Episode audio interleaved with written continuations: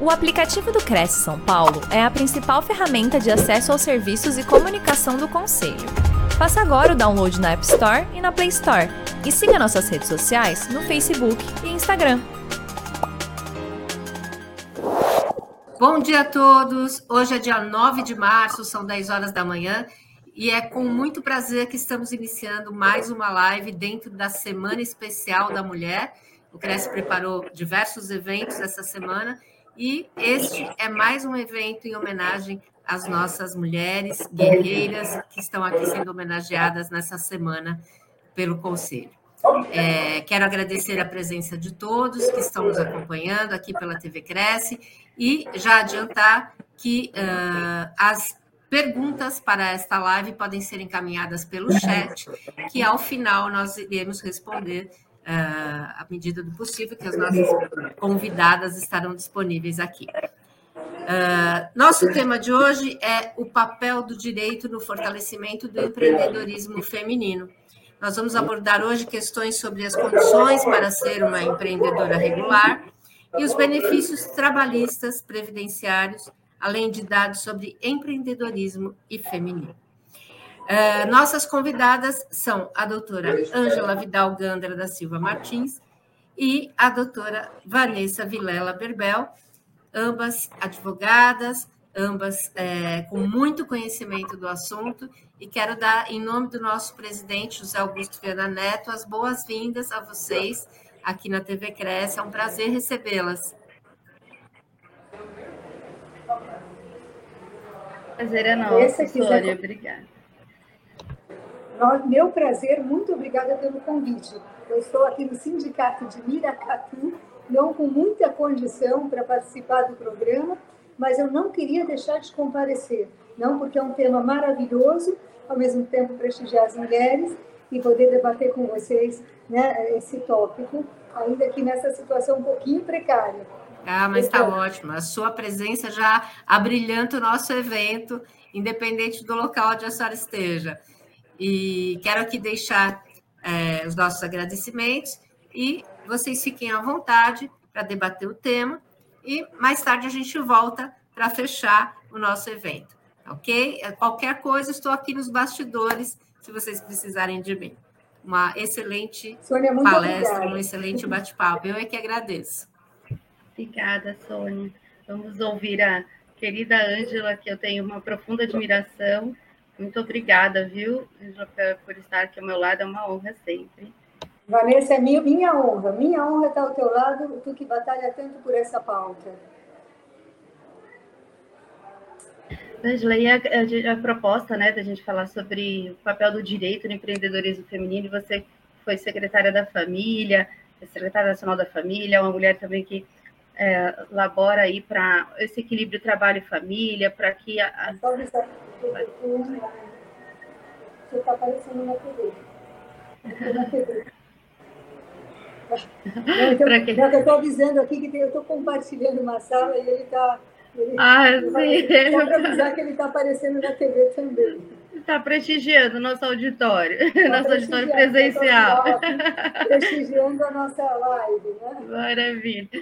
Imagina, okay. O importante é o conteúdo né, que a gente tem para para falar para as nossas mulheres e essa experiência que você teve também como secretária nacional da família, né? Alguém que é, trabalhou para esse equilíbrio trabalho e família, para que as mulheres é, possam empreender, levar renda para suas casas, mas que isso ocorra em harmonia, junto também com, com a sua convivência familiar. Então, é, é, expor a, a experiência, todo esse labor que você tem nessa área, a gente fica muito feliz. Tá bom? Obrigada, eu estou aqui para ouvi-la. Dá, dá para vocês escutarem bem? Eu peço desculpas. Dá para escutar dá, bem? Dá sim, dá, dá sim. Então tá bom, por causa do evento. Olha, então, eu, durante esse tempo né, de, de secretária nacional da família, nós tivemos dentro do ministério que era da mulher e da família, não? E também dos direitos humanos. Então, houve um link né, da projeção da mulher também através da família, certo? Porque se a mulher não tem né, uma boa base na sua própria família, é difícil que ela entre no mercado com, uma, com suficiente autoestima. se ela não é respeitada no lar, ela já entra insegura no mercado, não é? Então, nós tivemos um trabalho eh, mais compositivo do que opositivo, né? Eh, de trabalhar a pauta da mulher como projeção, não tanto como proteção, que é importante, mas que pega uma camada. E se nós tivéssemos, tivermos a projeção, evidentemente essa mulher vai estar mais protegida. Né? E é uma pauta positiva e compositiva, né? dentro do diálogo entre homem e mulher, e não na oposição entre homem e mulher. Então, esse foi o nosso trabalho desde o início do, do, do Ministério, né? através até de uma equipe que coordenou o equilíbrio trabalho-família. Né? Ou seja, que a mulher pudesse ter um tempo de qualidade no lar e, ao mesmo tempo, fazer sua diferença social, né? realmente poder ter uma atividade promissora fora do lar, não? e ser, é, é, de fato, potencializada nos dois ambientes. Então, essa equipe de equilíbrio trabalho-família trabalhou políticas públicas familiares através de um benchmarking feito com países que projetaram devidamente a mulher e tiveram políticas públicas familiares fortes. Pegamos alguns modelos né, e trouxemos é, para implementar no nosso país a partir do executivo com né, o selo empresa amiga da família, né, para que, é, de fato, nós prestigiássemos as empresas que tivessem o cuidado com a mulher, o cuidado com a maternidade, por exemplo, né, que conseguisse um equilíbrio, de fato, né, entre trabalho e família, também com as políticas de home office, né, e premiamos nesses anos né, as empresas amigas da família, inclusive na pandemia. É, eu tive dúvida de levar isso adiante, porque muitas empresas fecharam durante a pandemia, né, mas houve muitas empresas que, que prestigiaram também a mulher através né, das suas políticas durante a pandemia. Né? E até começamos a, fizemos um TED né, com a, a CAPES né, para conseguir uh, bolsas de estudo para estudar essas políticas públicas familiares positivas em relação à projeção da mulher. Então, os trabalhos estão correndo de, de doutorado e de é, tanto de doutorado como de, de perdão, pós-doutorado e mestrado, né, que estão é, levando adiante esses estudos para comprovar como é importante né, é, subsidiar a mulher para que ela possa se projetar profissionalmente. Isso nós fizemos, Vanessa, desde o executivo. Ao mesmo tempo, né, nós trabalhamos bastante com o legislativo para aprovar PLs, né, que protegessem e projetassem, mais do que protegessem, nesse caso, projetassem a mulher. Então, o diálogo entre o executivo e o legislativo nesse campo é muito importante. E não ficar só nessa política negativa do. Bom, evidentemente que eu acho importante a gente cuidar do feminicídio, né? Ah, assim, mas nós ficamos sempre numa pauta sensacionalista, feminicídio, né? uma coisa eh, negativa que dá mídia, que dá sensacionalismo e que e, que atinge um certo eleitorado, mas não é justo para com a mulher. Porque nós temos que trabalhar a mulher né, dentro da vida econômica, política, política, né, social. A mulher tem um coração enorme para as ONGs. Né, e política também. Eu acho, não acho nada justo que nós tenhamos que entrar por cotas, né? É, dentro de, de, organismos legislativos, por exemplo. Né? Nós temos o nosso valor, nós temos que ser valorizados pelo que nós podemos oferecer que realmente faz a diferença. Eu vi muito isso dentro do Congresso. Né? Agora, para isso, nós precisamos projetos de lei. E nós fomos trabalhando esses projetos de lei. No finalzinho do governo, nós conseguimos até aprovar um, que é a corresponsabilidade no lar. Né? E ontem eu recebi de um projeto que está, já que o governo mudou, né? um projeto que está sendo que, que foi protocolado ontem, né, que, que é, defende a, o selo empresa amiga da família como uma política pública. Né? É, e, e, essa deputada está realmente é, querendo expandir as nossas políticas públicas positivas, né? tornando um projeto de lei, uma lei, né? é, que, como a empresa cidadã, por exemplo, a empresa amiga da mulher, perdão, da, da família, né? E da família, porque não adianta ser só amiga da mulher, tá? Se não envolver a família, não há plataforma para a mulher. Mutatis mutandis, eu digo, quando nós trabalhamos com a pessoa com deficiência, né? É, eu falava, não adianta querer incluir, incluir na sociedade se a família não aceita, se a família não inclui, porque essa pessoa já sai, né, é, já está enfraquecida para o mercado. Né? Então, é, nós vemos muito importante que haja a corresponsabilidade no lar e esse desejo, né, de esse desejo de é, expandir, não?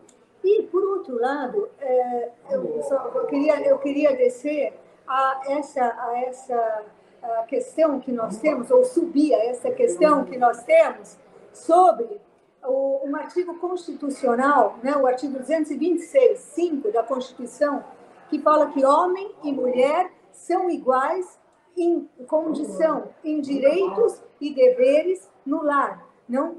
Esse artigo está no papel, 26.5, mas nós sabemos que não é real assim, né? que não é uma realidade, né? de que a mulher tem a chance de ser coprovedora, que o marido seja coeducador, né? que a mulher tenha, é, de fato, é, a divisão do co-cuidado, o co-cuidado no lar, né? ou seja, não só ela arca com todo o cuidado, principalmente quando há uma, um dever né, para as pessoas idosas e assim por diante. Né? Então, nós trabalhamos muito essa questão é, dentro do governo e conseguimos, no final do, mandato, né, uh, uh, levar adiante esse, esse termo de corresponsabilidade no lar. Agora, Vanessa, eu te digo, não é uma coisa que é fácil conseguir, porque é uma mudança cultural. E a mudança cultural, o direito tem um papel, mas não adianta a gente querer mudar de cima para baixo. É preciso trabalhar uma cultura nesse sentido, não é?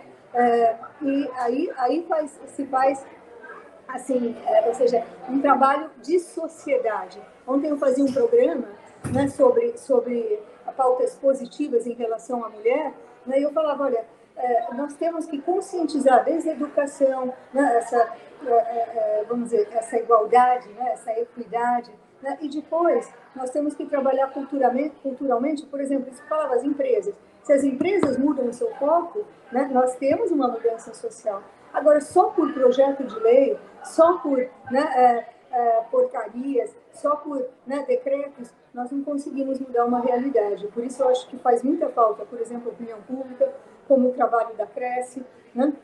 Faz muito trabalho, nós, faz muito, muita diferença o nosso trabalho midiático, né, de ir é, postando, falando, mostrando, porque isso muda a sociedade. Ainda que hoje nossas redes sociais é, não sejam um termômetro social por percepção, né, é, é uma maneira também de mudar a sociedade. Não? E, e, eu vejo que nós caminhamos nesse sentido. E eu digo, por último, né, em relação a esse tópico, é que nós trabalhamos muito. Eu fui à OIT, né? Quis trabalhar, eu, eu queria, né? de minha parte também, tive muita vontade de, de assinar né? as, as resoluções que tratam sobre a igualdade de gênero, né? E muitas vezes falam, não, mas a OIT, depois ela persegue, depois ela... Mas eu falo, olha, se a gente está comprometido com a pauta, nós temos que ser signatários de algumas né, decisões né, internacionais que possam proteger e projetar essa mulher. Não, então, eu sou favorável né, a 158, assim por diante. Né? E, então, trabalhamos isso. E a última, agora de verdade, a última questão, o home office. Né? Eu fui falar na OIT sobre o home office. Por quê? Porque nós tivemos o home office como é, uma realidade durante, né, é, vamos dizer, a pandemia, porque não se fazia necessário. Quando acabou a pandemia, nós pensávamos que ia ser uma prática instaurada. Né? Então, tudo bem, vai poder fazer home office. E eu não digo assim, home office para todo mundo ou home office para ninguém. Não uma política pública que, seja, vamos dizer, é, é, isso, é, vamos dizer, é, impositiva. Né? Mas eu tinha, eu falei isso no OIT também, né? liberdade e responsabilidade, flexibilidade e produtividade. A liberdade da mulher de escolher né, ou home office ou trabalho presencial ou né, o híbrido, o sistema híbrido, a responsabilidade dela assumir a sua própria decisão, flexibilidade dos, né, uh, dos dirigentes, né, e depois produtividade. Ela tem que se comprometer com uma alta produção. E quando a mulher tem liberdade e responsabilidade, ela pode ver, ela pode perceber. Tem pessoas que falam: eu não aguento ficar em casa o dia inteiro. Para mim é saúde mental sair e voltar. Eu vejo os problemas de outra perspectiva. Então, a mulher, ela, ela se conhece. Então, ela vai para o né, trabalho e volta e faz um, se quiser falar, olha, metade do meu dia é home office, metade do meu dia é efetivamente é, presencial, não é? Mas ela, nessa decisão, ela vai ter responsabilidade. Os dirigentes vão ter essa flexibilidade com regras, evidentemente, no acordo individual, por exemplo, especificando como vão ser essas horas, como que vai ser a dedicação home office, etc. E depois, né, é, a produtividade, ela tem que produzir, né? Porque, e eu entendo, as empresas têm muito medo ainda dessa prática e falam, nossa, mas será que vai produzir em casa? Aí é o compromisso. A gente tem que ter essa maturidade de confiar. Né? E eu acho que para muitas mães, por exemplo, isso é decisivo, para poder também fazer o seu papel de mãe, que hoje, né, infelizmente, é muito deficitário. Né? Então, foram mais ou menos esses caminhos que nós trilhamos né? e continuamos a trilhar. Hoje eu faço isso desde a iniciativa privada, né? com programas maravilhosos também que eu posso falar é, após a tua fala, Vanessa, que eu já falei bastante. Não, imagina, Angela, eu sei que você está em um compromisso, se você quiser expor também essa parte, porque logo na sequência eu quero pegar esses ganchos para a gente explorar a questão do, do papel do direito no fortalecimento do empreendedorismo, que tem tudo a ver, né? Está tá tudo conectado. Então, é, então, nesse sentido também, né, eu estou hoje na FAESP, né? A FAESP é a Federação de Agricultura de São Paulo. E eu vim para cá porque, primeiro, eu acho que a, a, agricultura familiar é um caminho né, para a segurança alimentar. Hoje é um, é um grande foco que cresceu na pandemia e pode crescer. E eu trabalhei muito durante o Ministério em fortalecimento de vínculos familiares na agricultura familiar para a continuidade do negócio, que é muito importante para o nosso país, para dar segurança alimentar para o Brasil e para o mundo. O nosso, de cinco pratos do, do Brasil, de cinco pratos do mundo, um é do Brasil. Né? O Brasil é capaz de oferecer comida né, para muita gente. E eu, eu, desejo realmente levar essa pauta adiante. Mas eles têm um trabalho aqui que chama As Semeadoras do Agro, que é a projeção da mulher do campo, para que ela entenda do negócio, para que ela saia à luta com o marido, né? que ela é, realmente também compartilhe com o marido, as, a, com o companheiro, as suas, né, a, a, as, vamos dizer, as tarefas do lar, e assim por diante. E saiba até também, no momento de sucessão, como continuar, como envolver os filhos no negócio e assim por diante. Né? E nós estamos trabalhando essa pauta em todos os municípios aqui de São Paulo, inclusive com a secretária da Mulher, a Sonaira Fernandes, que está é uma grande parceira, estamos assinando um acordo de cooperação técnica, até para levar a saúde para o campo, para a mulher né? Porque muitas vezes essa mulher tem câncer tem, e não sabe nem por onde ir, né? Então nós temos que levar a saúde, queremos levar a mamografia, queremos levar né, é, assim, uma, um pacote né, de saúde para a mulher do campo. E eu vim para cá é, por, essa, por esse desejo humano né, em relação à agricultura, que não é um desejo de lucro, de produtor que pode ganhar mais, né, e existe um, de, um desejo de composição de relação também entre é, vamos dizer, a ponta né, e o proprietário. Não é luta de classes, não é invasão, que, aliás, eu estou trabalhando, entrando hoje como amicus curi, né, nas invasões aí, né, do portal Paranapanema, mas é, é uma, é uma composição, um ganha-ganha, né, que, que pode também fazer muito mais felizes as pessoas por relações pacíficas. Né? A, o lema da FAESP é plante, cultive e colhe paz, né? a paz no lar, a paz fora do lar, através do trabalho. Então, Vanessa, é isso que eu queria falar também. As semeadoras do agro, elas focam o empreendedorismo da mulher né, no, no, campo. E eu acho que isso é, é, maravilhoso porque é uma realidade muito Brasil, né? a capacidade nossa, a extensão de terras que nós temos e a capacidade de produção que nós temos. E se contar com a mulher, vai ser muito maior. Uma alegria ouvi-la, todos esses projetos, quanto você já fez pelas mulheres e continua fazendo, né, pelas mulheres agora empreendedoras no agronegócio, né, no campo. A gente sabe que muitas trabalham ali numa economia é, menor, né, dentro dos quintais, inclusive, mas trazendo esse alimento para as famílias brasileiras, né, para os brasileiros, e fortalecendo essas mulheres para que elas tenham autonomia financeira, porque, como você disse, eu gosto muito dessa perspectiva que você tem da pauta positiva, né? Porque a gente tem que combater a violência, sim, mas a gente sabe que as mulheres que passam por violência, muitas delas passam por não ter recursos financeiros, né, para ter a sua autonomia e para seguir uma vida ali é, independente, né, para se manter, manter seus filhos. Então, o fortalecimento econômico da mulher é de suma importância e eu fico muito, muito feliz de ouvi-la é, sempre e agradecida. É, agora a gente vai conectar esses pontos, né, todos esses projetos com que a gente pode oferecer aí para o direito, pode oferecer para o empreendedorismo feminino. Muito obrigada, viu, Angela? Vanessa, olha, eu aconselho também que vocês recorram dentro do que pode, as, as frentes parlamentares. Né? Então, na, aqui no, na LESP, né? a gente precisa trabalhar juntos, sociedade e acho que esse exercício de cidadania batendo na porta também, né? para legalizar, para pedir a nossa representatividade, mas não uma representatividade eleitoreira, né? paternalista, que não que não leva a mulher a se desenvolver.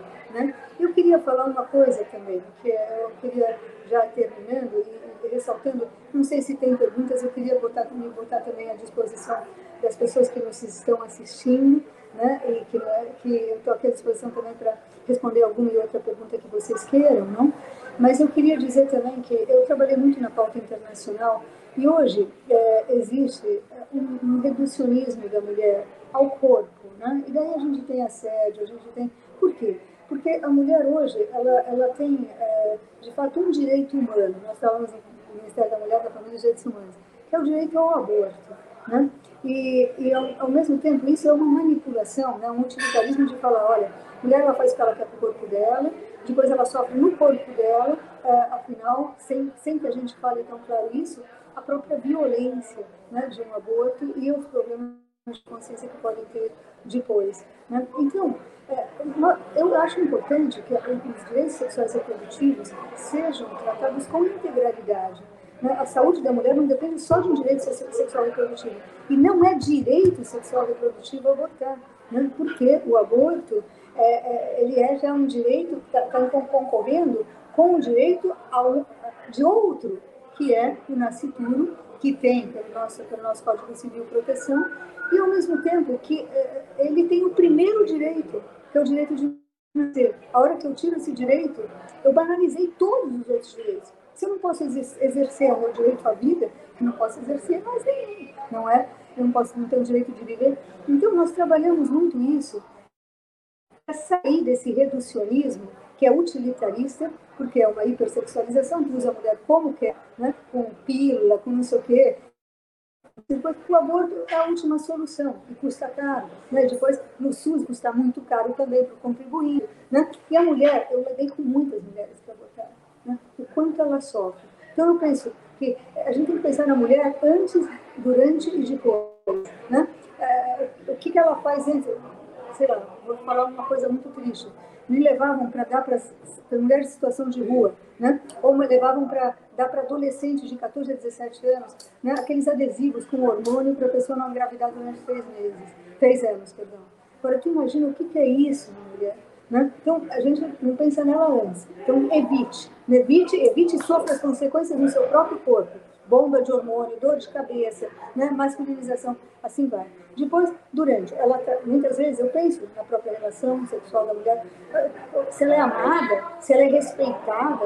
Né? Eu falava, a gente vai dar esses adesivos né, para as mulheres de situação de rua, né? e, vão, e elas vão ficar animais, animais que todo mundo pode usar porque ela não pode, ela não vai engravidar. E cadê o coração dessa pessoa? Ela não é um bicho, ela não é uma coisa, né? Tudo bem.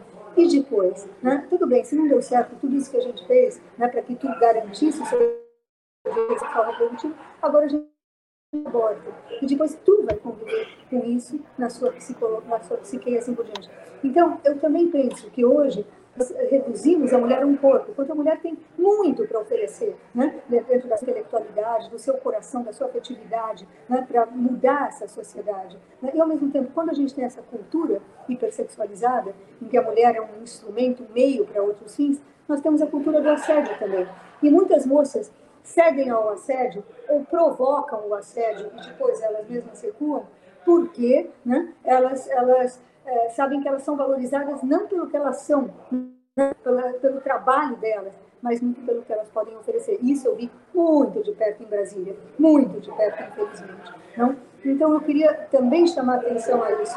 Promover a mulher não é promover o corpo da mulher, né? É, não é promover o que ela, né, ela pode oferecer e colocá-la sempre em situação de armadilha, né? mas é realmente projetá-la né, com toda a sua potencialidade e não reduzi-la, também na pauta internacional, a um direito, que é os direitos sexuais e reprodutivos, né? que, na verdade, são uma instrumentalização para aprovar o aborto no mundo inteiro. Desculpa terminar com essa parte é, mais triste, mas é importante conscientizar as pessoas nesse Dia da Mulher. Eu ia estar na ONU amanhã, por outros compromissos não consegui, estou voltando do Marrocos agora essa semana porque fui lá defender a mulher né, em relação à barriga de aluguel, né, porque está havendo um comércio com as mulheres da Índia, da Ucrânia, de, de lugares onde elas são para controlar durante nove meses, não sofrer o impacto da gravidez no seu próprio corpo, e, e, elas ficam controladas igual um gado ali, controlado durante nove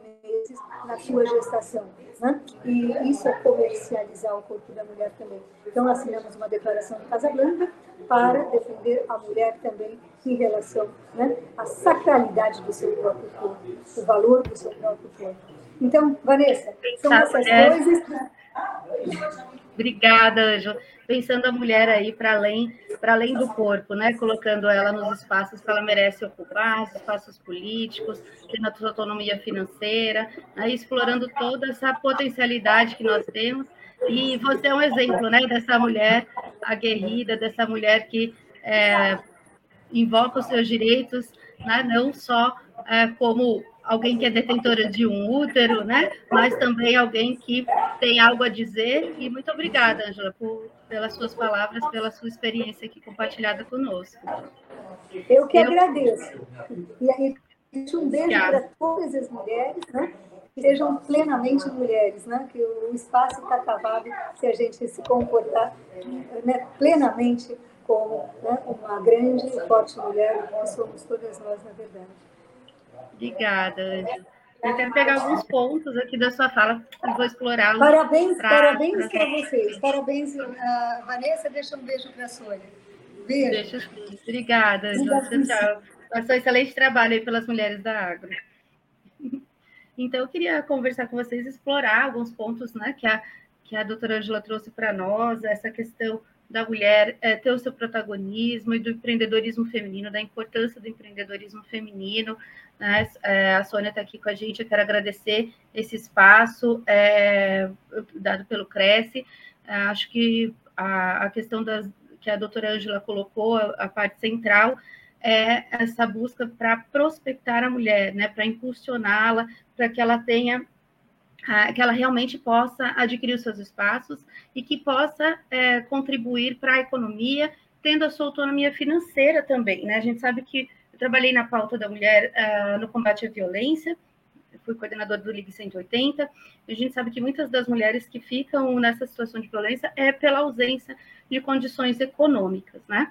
E se a gente for pegar os estudos, a gente tem um estudo da OCDE, e esse estudo da OCDE, eu quero explorar com vocês estudo da OCDE e o estudo do SEBRAE, esse estudo da OCDE de 2021, e ele é, apontou aquilo que nós já sabemos, a desigualdade de gênero no Brasil.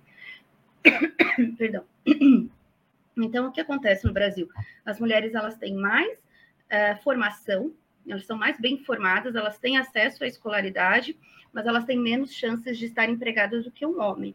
Né? Então, se, até se você pegar os índices de é, é, violência contra a mulher, me ouvem bem? Espero que, que estejam me ouvindo, que eu mexi aqui, não sei se, se, se caiu algo. Bom, se você pegar os índices de violência contra a mulher, a gente vai ver que as mulheres que sofrem violência, que são vítimas de violência, elas têm mais alta escolaridade do que os agressores. Né? Então, lá, até os próprios índices de quando eu trabalhei no Liga 180, essas mulheres tinham lá é, o ensino médio completo, pelo menos, e os homens é, não tinham acesso a essa educação. O que, que a gente precisa, então, fazer? A gente precisa dar esclarecimento para esse homem, né? E a gente precisa introduzir essa pauta é, positiva nas escolas, no sistema educacional, dentro das famílias, e a gente também precisa dar condição para que a mulher tenha a sua autonomia financeira. Então, conectando essa desigualdade econômica já apontada pela OCDE com estudos recentes do é, Sebrae do Serasa, a gente percebe que, infelizmente, a gente abriu esse ano de 2023 com as mulheres sendo as que mais estão com cadastro negativado é, perante o Serasa. Né? Então, a gente tem 50%, é, do 50,2% das pessoas que estão com cadastro negativo, né, estão ali com dívidas é, perante o Serasa, sendo mulheres, e contra 49% dos homens. Né? Além disso, segundo essa pesquisa do Serasa Experience, é, essas mulheres, muitas delas são responsáveis diretas pela economia do lar. E essas que são responsáveis diretas pela economia do, do lar, é, pegar aqui os índices para vocês, elas são, elas representam aqui uh, as nossas empreendedoras, né? Então, 50,2% das mulheres estão endividadas, né, estão com cadastro negativo no Serasa Experience. É, a maioria, o que, que elas devem? Cartão de crédito, água e e muitas delas são as únicas responsáveis, como eu disse, pela, pela renda do lar, né? Sendo que, então, 88% delas contribuem para a renda familiar, e mais de 30% é a única, é, mais de 23% são as únicas responsáveis por esta economia. E quem são essas mulheres as únicas responsáveis pela essa economia doméstica? 52% são solteiras e mais de 67% possuem um filho ou mais, tá? É, sendo que 50% delas possuem educação superior. Então, o que a gente está falando, gente, de é, mulheres, mães solteiras com educação superior, altamente endividadas, né? E, além disso, 78% dessas mulheres que estão endividadas, que são as únicas responsáveis pelo lar e que têm um filho ou mais, elas declararam que precisam recorrer a outras fontes de renda, né? então precisam complementar a sua renda. O que, que elas fazem para complementação da renda? Em, super, em sua maioria, revenda de cosméticos e roupas e também serviços de limpeza, além das profissões de cuidado em geral. Cuidados de idosos, educadores, e precisam recorrer ao crédito. E a maioria, ao recorrer ao crédito, a maioria das mulheres que estão endividadas tiveram negativa a esse acesso ao crédito. Então, onde é que eu quero chegar? Quero dizer que as mulheres, elas estão é, despontando é, a cada ano mais como empreendedoras. Né? A maioria aqui dos, dos negócios no Brasil que vem, crescer, é, vem crescendo a quantidade de mulheres que são empreendedoras, a maioria declara que vai para o empreendedorismo para ter flexibilidade de horários, né, para fazer seu próprio horário, para e justamente para o quê? Para conciliar esse trabalho com a família, conciliar com as tarefas domésticas, porque como a doutora Angela já disse, os estudos apontam isso, né? Então a gente tem a PNAD contínua, que é feita pelo IBGE, aponta que as mulheres elas realizam mais tarefas do que os homens, né, domésticas. Então, mais de a carga horária das mulheres é muito mais elevada dentro do ambiente doméstico do que os homens. A principal tarefa que elas fazem, que os homens não realizam, é o cozinhar. Né? É, os homens estão ali mais nas tarefas de pequenos reparos, é a única tarefa que os homens realizam é mais do que as mulheres, mas as horas dedicadas são muito maiores.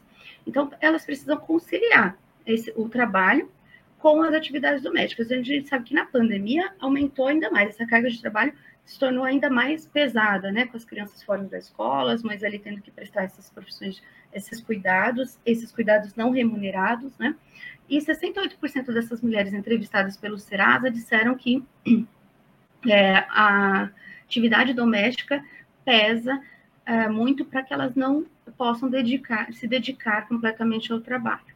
Né? Então, o que, que vem acontecendo? As mulheres é, estão é, tendo mais acesso à educação, elas estão mais bem formadas, mas infelizmente o rendimento delas não está é, acompanhando essa dedicação aos estudos, né? Porque elas continuam dedicando muitas horas para atividade doméstica, não tendo a possibilidade de se dedicar à sua atividade econômica, porque falta essa parceria no lar, né? Falta esta rede de apoio e esta rede de apoio tem que ser formada dentro das famílias, por isso que eu achei importante chamar a, do, a doutora Ângela, né, que trabalhou com essa questão da família e da, de uma igualdade no lar, na distribuição dessas tarefas, e quando ela é ausente, como no caso das mães solos, elas precisam ser ofertadas por meio de políticas públicas, né? E daí a gente tem o acesso ao sistema educacional da educação de primeira infância, que é ofertado pelos municípios e a gente sabe que falta vagas. A gente tem a, a, a dificuldade né, que as mulheres encontram, então, para ter esta rede de apoio. E uma outra grande dificuldade das mulheres empreendedoras é o acesso ao crédito, que, como eu já disse, muitas estão com cadastro negativo, vão procurar o crédito e não alcançam. Como é que a gente faz para solucionar tudo isso, então?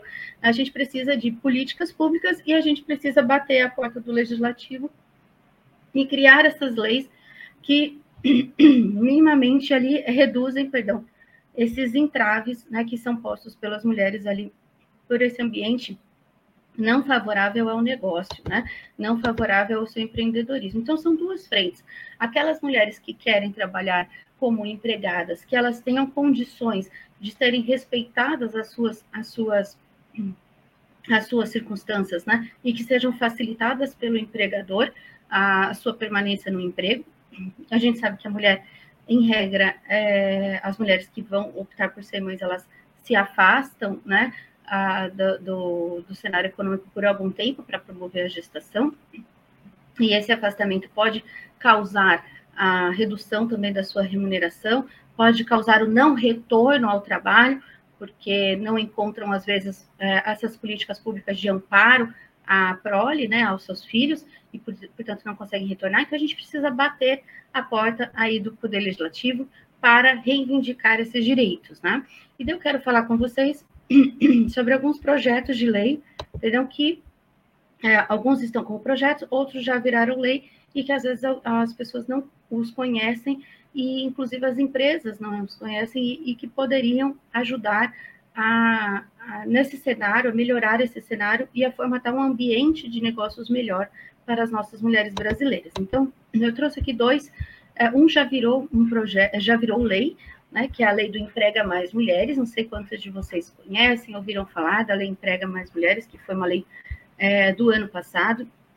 Essa lei, ela, ela tem como finalidade é, a lei 14.457, tá, de 2022. Ela é de setembro do ano passado. E ela tem por finalidade é, ajudar, auxiliar, não, destinar, é, ela se destina à inserção e à manutenção da mulher no mercado de trabalho por meio de implementação de alguns apoios, né? Apoio à parentalidade na infância, então, para que esse pai ele participe também desta atividade de cuidado uh, dos seus filhos, então melhore esse equilíbrio dentro das atividades domésticas, né? Do, domésticas. Então, por exemplo, pode um pai é, se afastar no período ali da primeira infância para perdão, no período inicial dessa gestação para auxiliar, é, auxiliar não, né? Cumprir seus papéis de pai e, e dar um amparo à prole.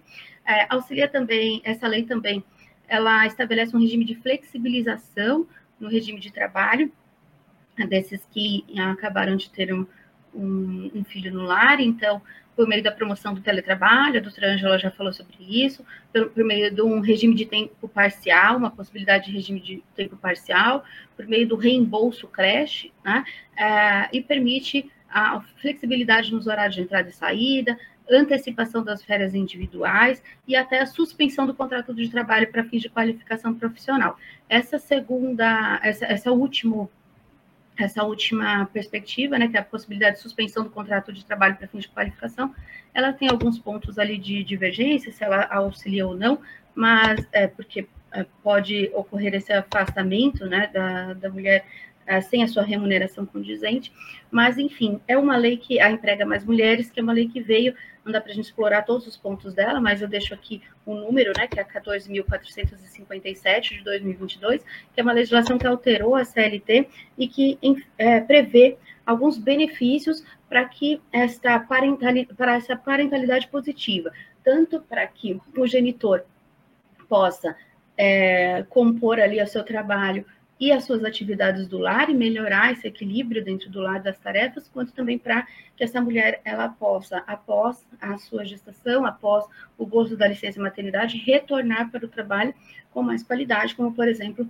é, sendo inscrita no teletra é, sendo escolhida, né, selecionada para o teletrabalho, é, e como a, a doutora Angela falou, para que isso seja também opcional, né, se ela, se ela quiser, se ela necessitar, que o teletrabalho é uma realidade e a gente sabe que em muitos casos ajuda muito para que esse deslocamento, né, ou quando você não encontra vaga na creche integral, para que ele ocorra. E uma outra é, potencialidade de legislação, daí é um projeto de lei que está como a relatora é a Luísa Canziani, até é, querida Luísa, que foi aluna minha, e tem vários projetos ali para apoio às mulheres e à primeira infância. É, esse projeto de lei foi agora, este ano, aprovado pela Câmara e segue para o Senado Federal, e é um projeto que vai facilitar o acesso das mulheres ao crédito, né?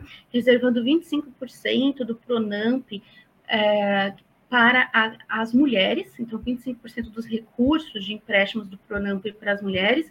Uh, tem um ponto que está em discussão ainda, que é a questão de 5% desses empréstimos serem especificamente para mulheres negras, né, mas a, o, a questão é que vai abrir a possibilidade de linhas de crédito mais acessíveis para as mulheres que uh, tenham micro e pequenas empresas, né, e apoiar essas mulheres também nas taxas de juros, uh, aplicando a elas a mesma taxa de juros que se aplica é, para o BNDES, para os empréstimos do BNDES, né? Então, são, são taxas de juros a longo prazo, são taxas de juros menores, e a gente, o que, que aconteceu? O Brasil, por muitos anos, apoiou grandes empreendimentos a partir do BNDES, né? Dando ali juros maravilhosos para essas, para essas empresas, muitas já gigantes, e a, os, o microempreendedorismo, o nanoempreendedorismo, que é feito, em regra, por mulheres, né, que é percentualmente feito por mulheres, mulheres de classe. É, não gosto muito de, de falar, mas eu estou falando classe no sentido econômico, isso é uma catalogação que não eu fiz, né? É próprio uh, IBGE. Então, você tem mulheres da classe do DIE, né, como consta lá da pesquisa do Serasa, apoiando essas mulheres para que elas tenham a sua autonomia financeira. Então, o que, que é, em breve síntese, né, o que, que eu gostaria de explorar, é deixar aqui para vocês, né, que as nossas mulheres estão empreendendo, estão empreendendo. Por quê? Querem empreender, porque tem protagonismo, porque a gente sabe que a mulher ela é proativa, né, ela tem essa proatividade, a gente, desde o do, do, nascimento, a sociedade nos empurra, né, para cuidar de nós e dos outros, e dos outros. Então, quer dizer, a gente tem uma educação, uma formação que nos obriga a ter uma proatividade, né, nos coloca nessa cena, é, e, e, portanto, a gente tem essa, essa, essa total capacidade de empreender, né? E elas estão empreendendo até para poder encontrar uma saída possível para o seu rendimento, para um rendimento extra, e também para uma saída possível para é, a questão do, do, da autonomia dos seus horários, né, cons conseguir conciliar com essa carga de trabalho de cuidado não remunerado que é, socialmente fica a seu encargo, né, e que a gente também precisa discutir ela precisa melhorar esse equilíbrio interno nas famílias. E ao empreender, como eu disse, estão encontrando entraves, né? Entraves burocráticos, e dentre eles entraves de acesso ao crédito. Então, a gente precisa é, ter um olhar mais sensível para essas mulheres. Também o que mostra a, essa, essa pesquisa do Serasa Experience mostra que as mulheres, apesar delas serem as que mais têm acesso, é, o que mais estão com cadastro negativo, então as que mais estão endividadas no Brasil, né, elas também são as que mais aderem aos programas de renegociação. Né? Então, a gente tem 50,2% das mulheres com cadastro negativo no Serasa, mas 54% aderindo a um programa de negociação do Serasa, né, um programa ali de repactuação dessas dívidas, e quer dizer, as mulheres, elas querem é, melhorar a sua saúde financeira, né? elas buscam é, é, fazer jus às suas dívidas e aderem a esses programas de composição. Então, até o judiciário precisa ser mais sensível a isso. Se as nossas mulheres são as que mais estão endividadas, certamente elas que também são as que mais têm ações de cobrança contra elas e os mutirões aí do Poder Judiciário para que essas mulheres possam negociar as suas dívidas, possam voltar a ter acesso ao crédito e possam continuar empreendendo e levando renda é, e autonomia para autonomia financeira a elas, para que elas é, e isso trazendo uma pauta positiva para a mulher, para que ela não mais fique subjugada, para que ela não seja alvo de situações de violência e que, portanto, a gente possa resolver o problema da violência também, que está altamente conectado a uma dependência econômica que foi imposta por um ambiente agressivo né, aos negócios das mulheres, ao empreendedorismo feminino e também a própria mulher enquanto empregada, que não vê respeitado muitas vezes o seu, é, os seus horários de cuidado da prole, cuidado da família e autocuidado também. Tá? Então, é, é, sobre isso que eu queria falar com vocês. A Sônia, é, não sei se está aqui conosco. Oi, oi Vanessa, tudo bem? Oi, Sônia. Sim, estava ouvindo vocês conversarem, vocês é, exporem brilhantemente a questão feminina, né? Uh, em vários aspectos, e realmente é isso que, que a gente tem percebido, inclusive na nossa realidade, né? na realidade das corretoras de imóveis. Né? A gente tem diversos cenários aqui, né? cenários de empreendedoras que têm, que têm muito sucesso, que realmente conseguiram deslanchar na, na profissão, e temos uh, empreendedoras que estão iniciando, que também estão com todo o gás, né, com, cheia de gás, mas que ainda enfrentam muitas dificuldades, né, porque é, embora nós tenhamos um, um, potencial de crescimento muito grande com relação à corretagem é, no segmento feminino, nós ainda enfrentamos uh, diferenças, preconceitos, né? E eu queria até que você comentasse um pouco sobre isso, a questão do preconceito ainda existe no mercado de trabalho, a gente percebe aí isso ainda é, na corretagem. E como é que está questão, essa questão no âmbito da, de todas as profissões? Como é que você vê, Vanessa? Sônia, é, excelente questão. É, a gente sabe que, enfim, a violência é, contra a mulher no Brasil, é, o, Bra o, Brasil é um país violento contra a mulher. E quando a gente fala em violência, a gente não está falando só da agressão física, né? Porque, ah, claro que a agressão física é o extremo, mas para chegar a uma agressão física há um ciclo de violência em que antes essa mulher passou por violência psicológica, né, por violência sexual, assédio sexual no trabalho. Um dos pontos é aquilo que a doutora Angela falou, né, a hipersexualização e a mulher ser reduzida a um corpo, né, é, ser vista como um corpo que pode ser usado a, pelo homem.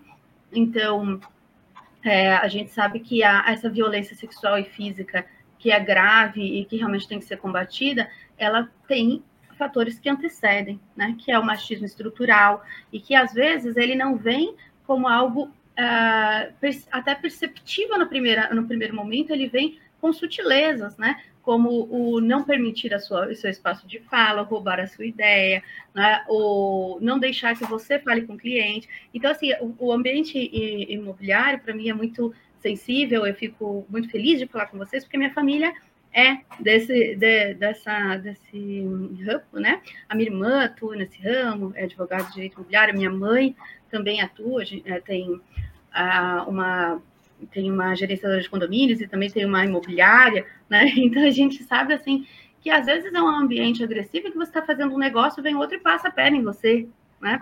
E é por isso que o direito entra é, justamente com isso de fazer as, a, o seu contrato, né, editar isso por escrito ou estar documentado, e além dessa é, questão jurídica, né, de proteção jurídica, o desrespeito a esta mulher. Às vezes ela está falando e um outro passa à sua frente, corta a sua fala. É, isso eu vivi muitas vezes, vivi em audiências, né? Eu sou advogada e vivi em audiência, e daí é, a gente que às vezes tem até um, um falar mais, mais brando, é uma voz mais baixa, as pessoas, alguns é, começam a des, nos desrespeitar por meio de um tom de fala mais alto, né? E tudo isso, gente, é violência. Então, isso deve também ser denunciado, né? É importante os canais de denúncia. Eu trabalhei no enfrentamento a partir do fortalecimento dos canais de denúncia. Então, é importante que as empresas tenham canais de denúncia, que é, os órgãos né, de classe tenham canais de denúncia, mas não só a denúncia que é que vai chegar ali no, nesse ponto de é, penalizar o agressor, mas também é, o que a gente está fazendo aqui de conscientização, de educação, porque a maioria dos agressores, Sônia, você vai falar, eles não acham que eles são agressores. Eles negam e eles não, eles não, não se veem como agressores, né? Então, às vezes, um, um sujeito que lá no, no, no, no trabalho ele só fala com o homem, ele nunca se dirige, nunca se reporta àquela mulher, né? Ele não se vê como agressor, ele fala, é uma preferência minha, e não é preferência, porque isso é uma, uma questão que às vezes vem desde ali do, do quando você nasce e a sociedade já vai te, te empurrando ideias machistas, e muitas também mulheres que prejudicam as outras mulheres porque tem esses valores que a gente não precisa, gente, a gente não precisa repercutir eles, a gente precisa fazer várias palestras, rodas de conversa é, sobre esse, essas questões, porque eu já vi mulheres falando assim, Sônia, ah, eu não trabalho com outra mulher, eu não gosto de trabalhar com as mulheres, elas são muito melindradas. Eu... Gente, isso é um absurdo. O preconceito vem de dentro do, do, próprio lado feminino mesmo, né? Exato. Claro que a gente tem muita coisa, Sônia, para melhorar entre nós, como, por exemplo, melhorar a nossa sororidade, né? Sim. É, porque se você, se você olhar para o seu dia a dia, quem é que está te amparando, quem é a sua rede de apoio, né? Muitas vezes, para você ir trabalhar, tem uma mãe que está cuidando do seu filho, ou uma mulher, é uma, uma, provavelmente uma mulher, a professora da escola, provavelmente é uma mulher a que limpa a sua casa, que são as profissões de cuidado. As profissões de cuidado é um ramo do feminino. Então, Sim. também a valorização no Brasil das profissões de cuidado né? A valorização do Brasil, no Brasil das profissões de cuidado, porque às vezes a gente não valoriza, não valoriza as professoras, não valoriza as, as empregadas domésticas. Olha quanto tempo uma empregada doméstica conseguiu para ter equiparação dos seus direitos, né? É, para ter reconhecido seus direitos, né? Olha que absurdo isso, né, é, Sônia? Então, assim, a, se conscientizar que a nossa rede de apoio são as outras mulheres, né? E não repercutir essas falas. Claro que a gente tem muita coisa, Sônia, que a gente precisa desconstruir muitas coisas assim da nossa, do nosso trato, da nossa relação, né? Elas vêm desse é, desse ranço histórico que foi deixado para nós, não foi criado, foi deixado a partir do momento que as mulheres não podiam sair das suas casas sem ser acompanhada por alguém, elas Sim. não podiam conversar com outras, né? Até estava lendo sobre os shopping centers, né? Que eles são assim, as lojas eram os espaços onde as mulheres conseguiam dialogar, quando elas, elas conseguiam ter um contato uma com a outra, porque, em regra, elas tinham que estar acompanhadas, vigiadas, né?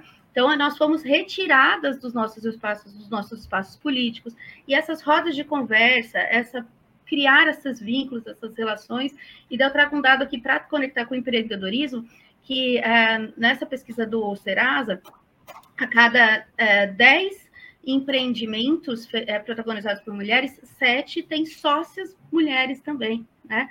Então, é, chamar uma mulher com, com você, né? Impulsionar uma mulher com você, se você é essa que conseguiu esse espaço, né? Que, que está bem na sua profissão, Sim. privilegie as outras mulheres, traga elas com você. Dê espaço para as colegas, né? Dê espaço para... Deem é, condições de trabalho para essas mulheres, né? O auxílio creche está aí na Lei 14.457, você pode contribuir com o auxílio creche, é um benefício que você pode estabelecer na sua imobiliária e não entra como verba salarial. Né?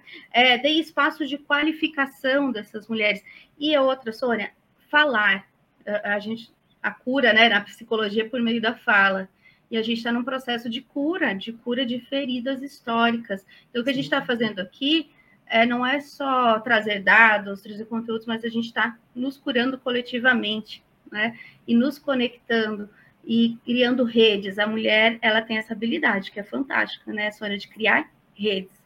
É, hoje, é, a gente estava até comentando, ontem nós tivemos um evento aqui no Cresce, né, em homenagem às mulheres, e a gente estava comentando duas curiosidades, né? Hoje o nosso, o nosso universo feminino aqui de corretoras gira em torno de 37%.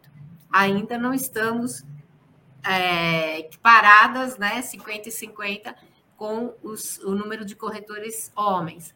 Mas estamos crescendo, felizmente, ao longo dos anos. E é, uma outra curiosidade, que a profissão começou é, totalmente masculina. Né? As mulheres não podiam ser corretoras de imóveis, né? embora muito pouca gente saiba disso, mas não havia essa permissão. Né? Nossa, que é, é. as mulheres foram tolhidas, né? não podiam nem comprar um bem sem autorização do seu cônjuge há menos de 100 anos, estamos falando de coisas de menos de 100 anos, pois né? É. Então é. É, é, absurdo, né? E, e, Sônia, é uma outra, a gente precisa falar disso, né? Desse impulsionamento feminino de conectar as mulheres, de uma impulsionar a outra, né? É, essas mulheres que estão aí criar essas redes de, de apoio mútuo, né? Que, que maravilha será quando a gente conseguir, a gente não está falando disso de exclusão do homem, não, não é que vai ter um homem, é, porque e você não vai negociar, né? Porque tem gente que fala assim, ela foi escolhida por ser mulher.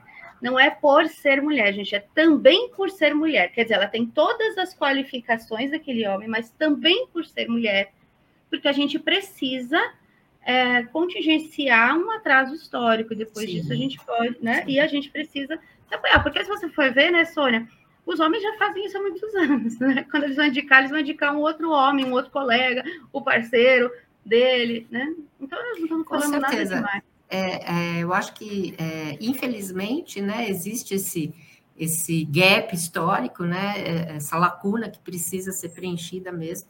E, mas eu acho que é, é o que você falou, é, é essencial que exista essa rede né? Essa rede de reconhecimento mútuo, da capacidade feminina, de uma mulher se reconhecer capaz e reconhecer a capacidade da outra, né? E não é, entrar nesse, nesse, nesse, nessa maré que acaba levando a gente para o que está, porque é o senso comum, né? De se julgar, ah, não, já está tão é, incutido na cabeça das pessoas que é, aquela profissão é masculina, outra profissão não, o homem desempenha melhor essa atividade, o que não é verdade, né? Porque é, sendo até repetitivo, mas o nosso lugar é onde a gente quer estar, né? Enfim. Pois é. E se a gente for pensar, né, Sônia, que é, pessoas, mulheres que existem hoje, né, mulheres ali, claro, pelas mulheres de 90 anos, 80 anos, nasceram num ambiente elas nasceram num ambiente, gente, que a lei dizia que elas não poderiam comprar, comprar, não estou falando vender, não, comprar algo sem autorização do homem, que elas eram comparadas a, uma, a um adolescente menor de 16 anos, né? Ela, é, com 16 anos, quer dizer, ela, elas tinham que ser assistidas. Quem que, quem que hoje é assistido? Quem está entre 16 e 18 anos. Por quê? Porque era entendido como um ser menor. Se você for pegar a lei do divórcio, os debates da lei do divórcio, Sônia dizia lá que a mulher, ela, é, que a lei de divórcio era uma violência contra a mulher, porque ela, se ela ficasse, fosse divorciada, ninguém ia a querer mais. Então é uma obrigação do né? homem manter. Quer dizer, estou falando de coisas que aconteceram na nossa sociedade há pouquíssimo tempo atrás. Sim. Isso não muda da noite para o dia, né, é, Sônia? Isso muda com muita educação, com muita, muito esforço, e muita conversa, muita labuta, e é isso que o Cresce está fazendo hoje, que eu fico muito grata de participar né, dessa. dessa Imagina, a, a, gente que agradece, Vanessa, porque assim é, o, seu, o seu conhecimento sobre o assunto, e até por conta de você ter em família é, pessoas que trabalham, que atuam no ramo imobiliário, que nos dá uma ligação maior ainda, né? Uh, para falar, pra, especialmente nessa semana, para as nossas corretoras, né? É, é, que nos deixa muito felizes. Eu, eu vejo que hoje a corretora de imóveis, né, que é o nosso público é, especial, especialmente tratado hoje, ela está é, mais, uh, mais antenada, ela está mais, é, ela, ela busca mais conhecimento para conseguir é, ter uh, o seu espaço, né? É, eu fico imaginando, como você estava falando, são questões que a gente vê que não faz tanto tempo assim que a gente via acontecer. É, fico imaginando como é que foi, como é que foram as primeiras corretoras, né? Como é que foi a, a ação das primeiras corretoras, sendo que nem era permitido atuar no mercado imobiliário, né? Então, felizmente, houve essa, essa, esse, é, são bandeirantes, vamos dizer assim, né? Que começaram na profissão com toda a garra, né? E sabe uma última coisa que eu sei que a gente está no, no, tempo, mas eu não queria deixar de falar, que na, nessa pesquisa do Serasa, a maior dificuldade que essas mulheres apontaram foi é, uma, essa questão do crédito, que a gente já falou, e que, e que com certeza esse projeto de lei vai ser aprovado no Senado em breve e a gente vai ter acesso ao crédito, então procurem, né, é, é, é, se amparem com isso, porque o acesso ao crédito é fundamental e vai uhum. ter crédito do Pronamp e vai ter crédito com taxa de juros menor.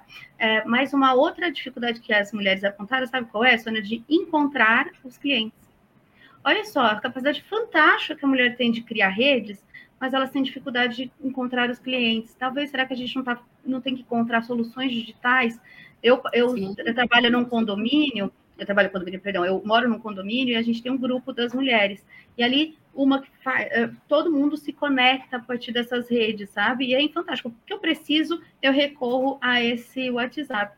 Então, que bacana se as mulheres conseguirem se conectar, e eu tenho certeza que a gente tem uma capacidade incrível, e daí ali vamos encontrar a corretora que tem o cliente, encontrar a corretora que tem o, o quem está ofertando, né, essa, esse imóvel. É, é, até ideias para se fazer parcerias com os colegas, né?